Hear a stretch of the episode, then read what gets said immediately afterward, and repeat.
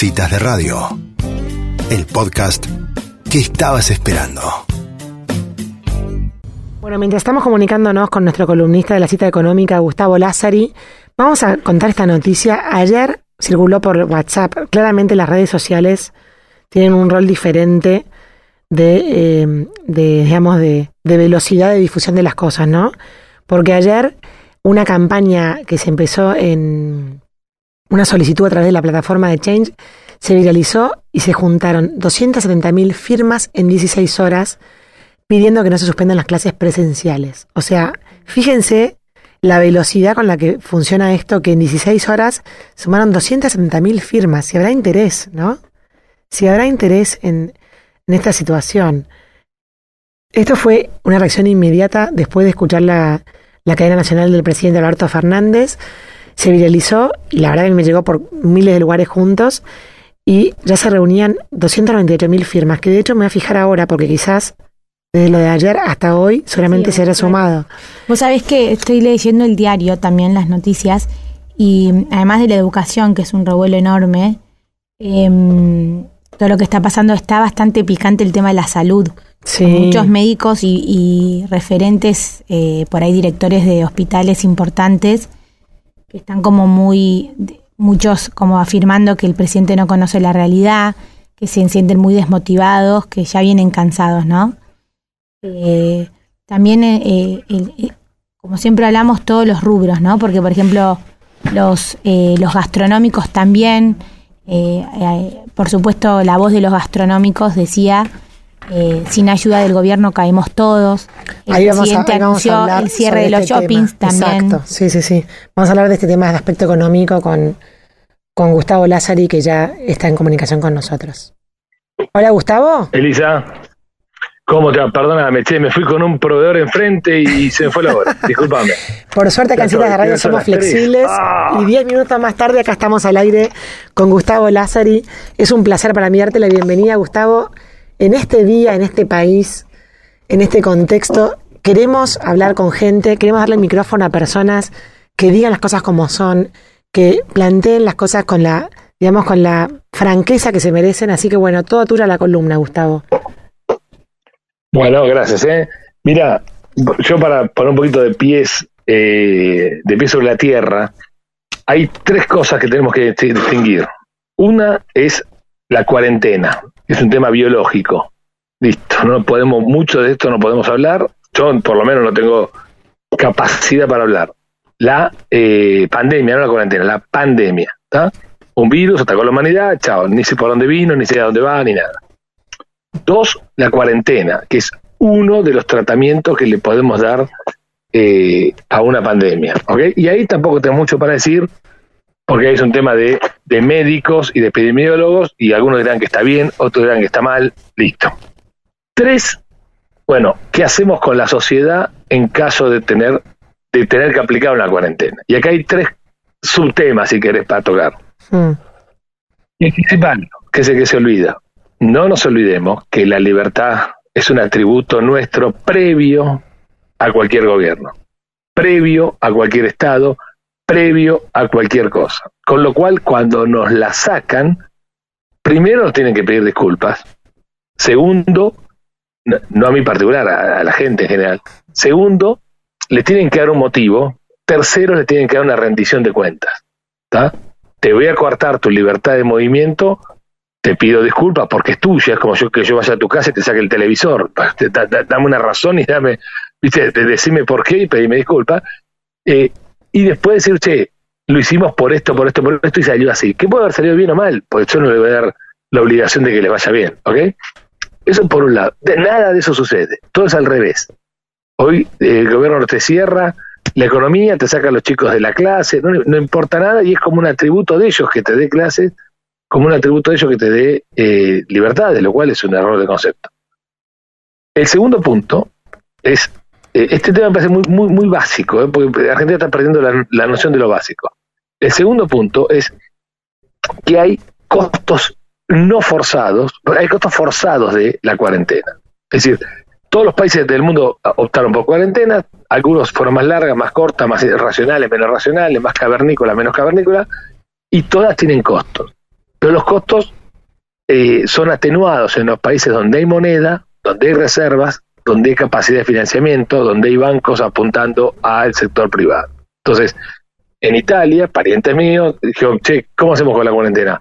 Eh, hemos a dos años, medio año de gracia, pagamos un interés del 2%, listo. El Tano loco quejándose por el 2%, ¿está bien? En la Argentina no hay crédito porque no hay moneda, porque no hay ahorro, porque el Estado se comió la moneda, el ahorro, los créditos y los bancos.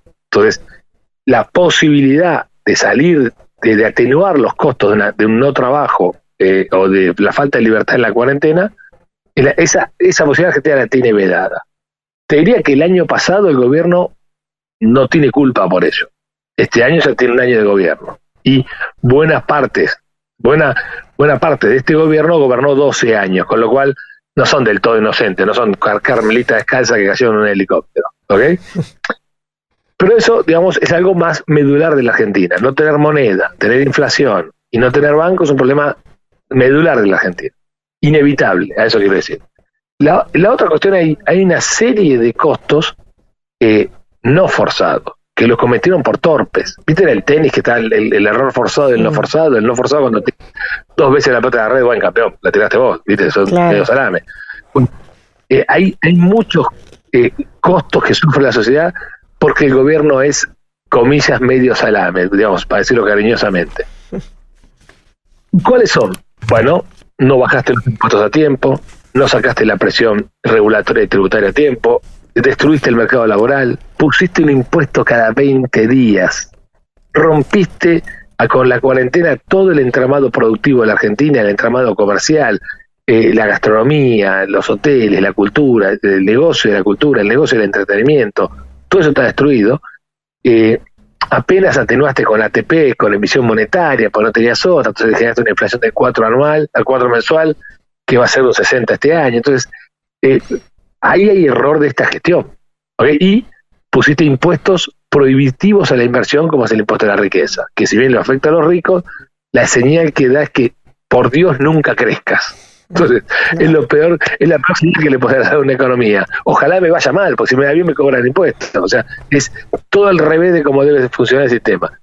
Esto es error no forzado. Esto fue torpeza a dos tipos. Y ayer, para llegar de lo general a lo particular, ayer fue un día así. Ayer fue un día donde el presidente le echó la culpa a la sociedad. Dijo, fue el descuido individual lo que nos llevó a esto.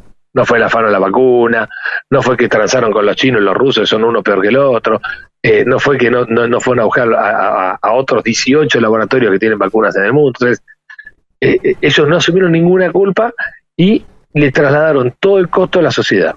El costo de cerrar de vuelta el comercio y los restaurantes, con lo cual van a generar realmente un daño.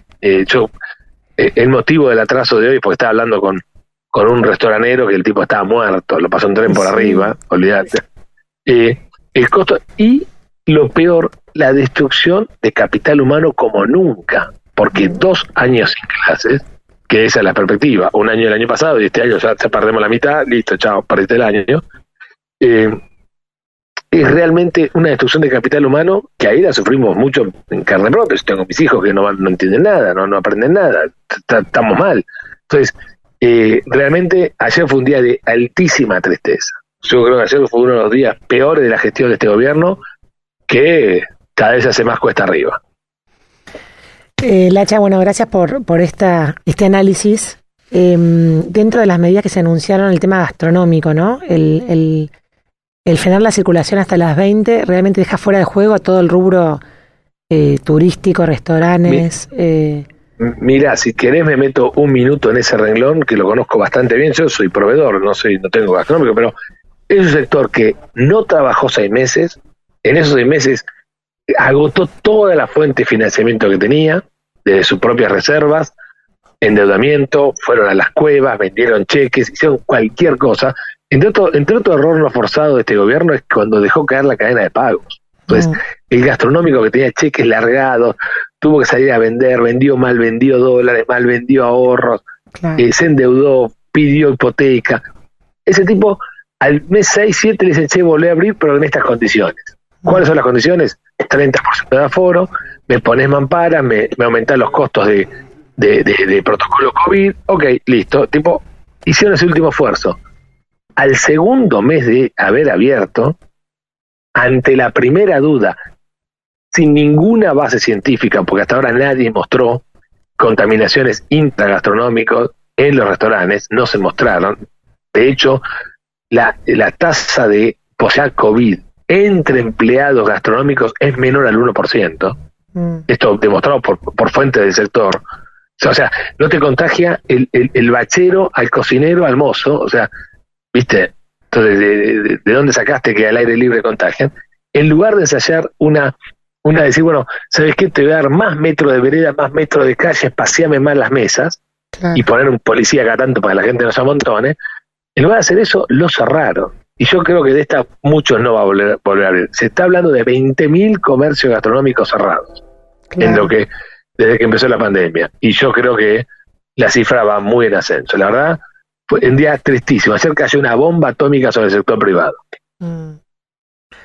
Bueno, Lacha, la verdad que es, desolador el panorama, pero bueno, hay que, no sé, encontrar la manera de decir, ¿a vos te parece que si, las, si la, toda la gente del gremio gastronómico y de turismo y demás se manifiestan, protestan y demás, ¿te parece que puede ser revertida esta decisión? Mira, yo creo que va a ser en la práctica, primero hay dos cuestiones. Eh, el gobierno intenta tirarle una bomba atómica a leones y los leones se la van a aguantar. Son gente de trabajo, son familias, son italianos, son españoles, son gallegos, son, son vascos, hay gente dura atrás de los mostradores, eh, eh, no son huesos fáciles de fundir, ¿ok? Mm. Y la Argentina le tira cañonazos todo el día y la gente se la aguanta y la va a aguantar.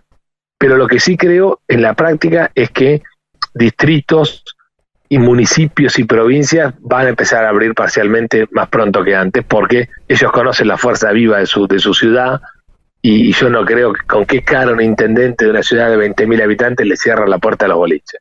Y lo que es un escenario no improbable es que la gente diga, saque la cuenta, si cierro pierdo 100, si me revientan a multazos me cuesta 20. Y bueno, reventar multazo y va a dejar abierto. Sí, sí, la gente.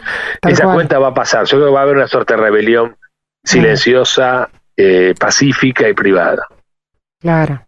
Es lo que está sucediendo un poco, de hecho, con fue lo que pasó con el tema de la cuarentena a fin del año pasado, ¿no? La gente ya, de hecho, empezó a, a rebelarse civilmente contra lo que considera que ya era un tema bastante ya de autoritarismo, ¿no? Lo que pasa es que la, la, cuarentena tiene dos costos. El costo moral del autoritarismo, como lo señalas vos, donde el gobierno en algún momento puso un spot publicitario que decía gracias por no ser familiero. O sea, gracias por no abrazar a tu abuelo. Es increíble, es muy loco lo que estamos viviendo. Mm. Eh, eh, que eso tiene un costo y un costo no menor y, se ve mucho en los jóvenes. Se ve mucho en los jóvenes. Los jóvenes no, no es que son irresponsables, es que viven la libertad de una manera distinta que nosotros mm. y la necesitan. Es un insumo mucho más fuerte para un pibe de 18 años abrazar a un amigo que para nosotros estamos todo el día locos corriendo los bancos. Entonces, nuestro amigo capaz que es el cajero del banco o, el banelco.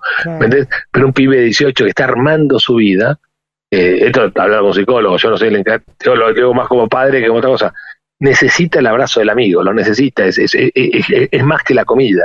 De hecho, los pibes prefieren no comer para estar con los amigos. no es casual, eso no es una locura y no está mal, está bien, es lo más lindo de, la, de nuestra vida. Entonces, eso es un costo pero a la vez destruyeron la economía. Y sin economía no hay cuarentena. Entonces, nosotros, el año pasado le decíamos, yo me reuní con todos los ministros, macho, destruir la economía, destruir la cuarentena. Porque no hay forma de quedarte dentro de tu casa si la gente tiene hambre. Yo te pongo un ejemplo eh, bien casero, bien humano. Yo te pongo dos leones en la puerta de tu casa, en la puerta de tu casa. Dos leones, no te dejan salir, no puedes salir, salís te comen, ¿ok? Mm. Tenés tres hijos, en algún momento los chicos tienen hambre, decir, aguanten que están los leones, aguanten que están los leones, en algún momento salís y pateas la cabeza a los leones, porque no vas a dejar que tus chicos se mueran de hambre. Esto es lo que hizo la economía, esto hizo, hizo la Argentina. Eh, nos encerraron, nos mataron de hambre y salís, y que estén los virus, que esté la policía, que esté la cámpora, ¿qué te importa? Porque vos tenés que salir a resolver el problema. Y esto es lo que hizo el gobierno, dejó, dejó eh, caer la economía y atrás se le cayó la cuarentena. Por eso explotaron los casos de vuelta. Entonces, la mala administración económica de la cuarentena es la madre de todo este problema. Claro, claro, tal cual. Y además otra cosa, Lache, con esto cerramos, el, el digamos, el, el derecho al privado, al emprendedor por trabajar y por traer para su mesa, es algo tan inalienable y tan fundamental que no hay nada que pueda contra eso. Entonces, estamos llegando a ese punto. Hoy escuchaba un dueño de un gimnasio que decía, yo voy a trabajar a puerta cerrada, no me importa que me vengan a, como decís vos, a multar. Yo tengo que le comer a mis hijos y no hay nada contra ese, contra esa necesidad. No, no, no pueden hacer nada contra eso. No hay nada y afortunadamente no hay nada y afortunadamente la gente tiene esa fuerza todavía. Eso es lo que sostiene la Argentina. Claro, tal cual. Eso es lo que sostiene la Argentina. Es una gran, gran, gran apreciación la tuya. Muchas gracias Gustavo Lázari por esta columna. Gracias a vos y saludos a todos. Nos reencontramos el mes que viene. Adiós. Bueno, y así pasaba el economista Gustavo Lázari hablando muy crudamente, con los pies en la tierra, pero la verdad que con un, un interesante análisis de lo que está sucediendo. Cuando la economía destruye la cuarentena, no hay salida posible que que la gente se revele pacíficamente.